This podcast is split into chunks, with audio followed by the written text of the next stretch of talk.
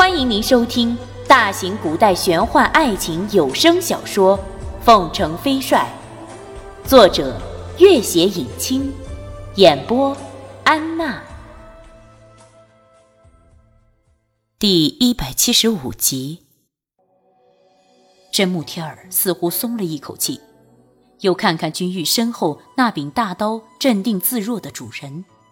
大刀的主人面上虽然平静。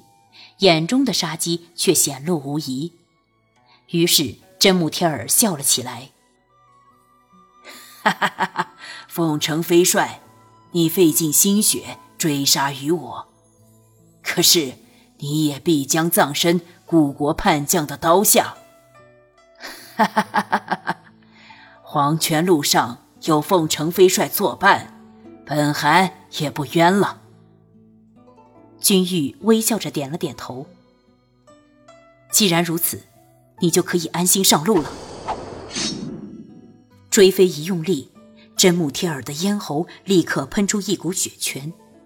朱瑜的大刀依旧横在君玉的背心，冷冷道：“大汗，你看清楚了，杀你的是凤城飞帅，是这个天下无敌的女子。”女。真木天儿怨毒的眼神转到君玉面上，一口气上不来，怨毒的眼神又飞速看向朱瑜，眼皮来不及合上，直直的倒了下去。朱瑜看一眼他死不瞑目的双目，声音十分的平静：“我赶来就是想亲眼看见真木天儿和凤城飞帅同时葬身大漠。如今。”我王图霸业的最大两块绊脚石，总算要被彻底清除了，我也放心了。黄昏的天空蓝得如水洗过一般，君玉看看前面起伏的沙丘，粼粼着变幻形状，难以描绘的壮丽奇妙。一阵微风吹来，背后那股冷冷的杀气深入骨髓。那锋利的刀锋几乎要刺破自己蓝色的袍子，穿透心脏了。天地间是冷冷的死寂。第一次从这个清醒理智的男人身上感觉到那股强烈而真实的杀机，君玉的脑海中忽然变得奇异的安然。他平静的道：“朱瑜，你动手吧。”身后无声无息，那柄大刀抖了一下，君玉只觉得背心一凉，缓缓闭上了眼睛。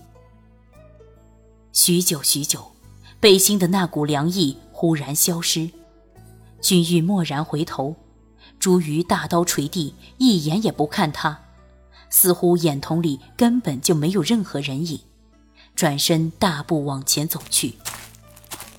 他大声道。朱瑜，谢谢你。朱瑜已经上了马，充满揶揄的笑声传来。呵，你是谢我没有杀你吗？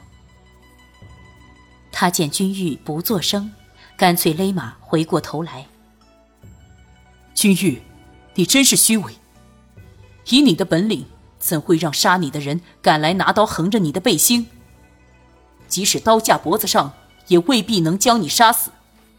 你又何必谢我不杀你？他笑了起来。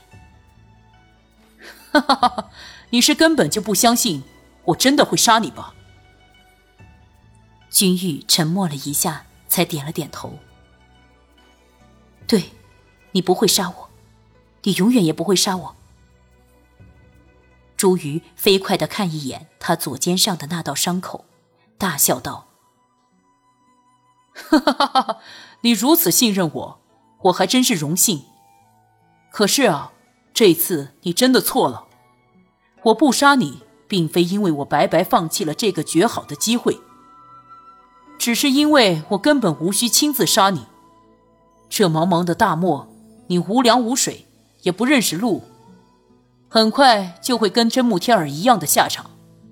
你杀真木天儿，老天杀你，又何须我来动手？不过，我倒该感谢你，替我铲除了真木天儿这个最大的前程阻碍。哈哈哈哈哈哈！见他再次打马欲去，君玉上前几步，大声道：“朱瑜！”朱瑜勒马，回过头直视着他的目光，看着他因为没有喝水又匆忙追逐已经开始皴裂的嘴唇，看着他的左肩上那道被自己砍伤的长长的干固了血块粘住了衣裳的伤口。好一会儿，才平静的道：“君玉，这一刀是你欠我的，从此我们恩怨两清，互不相干。”君玉沉默了一下，忽然道：“朱瑜，你识得路途吗？”朱瑜愣了一下，似乎好一会儿才听懂这话，不由得大笑起来。哈哈哈哈哈！君玉，你是在求我吗？你不识路途，没有水，害怕自己被渴死在这死亡之海。君玉看着他，没有作声。朱瑜看看那袋此刻比天下间任何珍宝都更金贵的水囊，又看看君玉。凤城飞帅视死如归的英雄气概哪里去了？哼，也对，现在战争结束了。你也可以功成身退了，当然急切的希望走出这沙漠和拓桑双宿双栖，是不是？两心如一，再无他人，只羡鸳鸯不羡仙，也不过如此了，对不对？拓桑无所不能，拓桑完美如神，如今这个完美如神的男人正在苦苦寻找你吧，所以你怕死了。所以你希望我这个什么都不如拓桑的男人能救你一命？君玉看他平静的目光逐渐的又变得赤红，几乎又如追砍自己时一般的疯狂。他摇摇头，依旧没有开口。朱瑜的眼睛一眨不眨的拼命的盯着他。你求过我两次了，一次是为了营救祝先生，一次是为了营救舒姐姐。可是，你还从来没有因为自己求过我。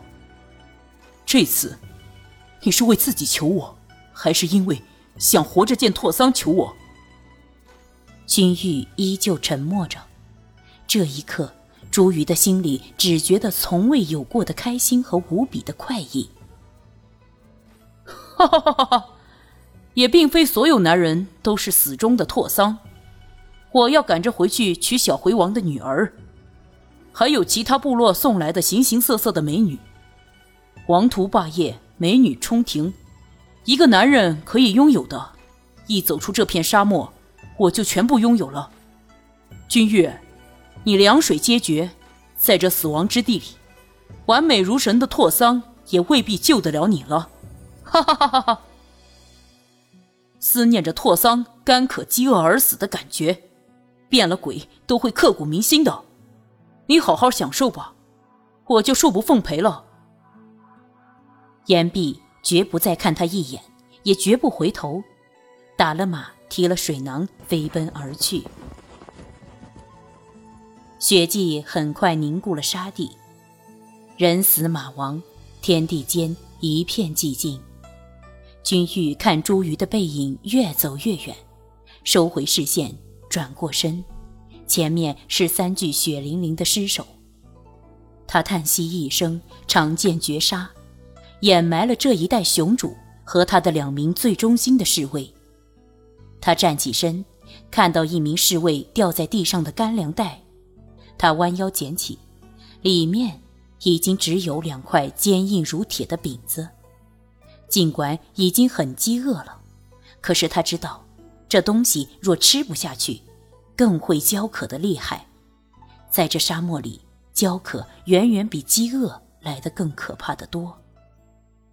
他将这两块饼子揣在怀里，再抬头看时，茱萸和他的马依旧在刚才视线的范围里，不知何故停了下来，一动不动地站着。朱瑜的坐骑是大漠来的汗血宝马，这种马出自沙漠。很有沙漠行走的经验，所以应该能辨别方向。朱瑜停下，显然并不是因为迷路了。君玉又看了看前面沙海里延伸出去的深深的马蹄印，他虽然早已完全迷失了方向，但是此刻却并不急于寻了那马蹄的脚印追上去，只是慢慢坐了下来，一动也不动的闭目养神。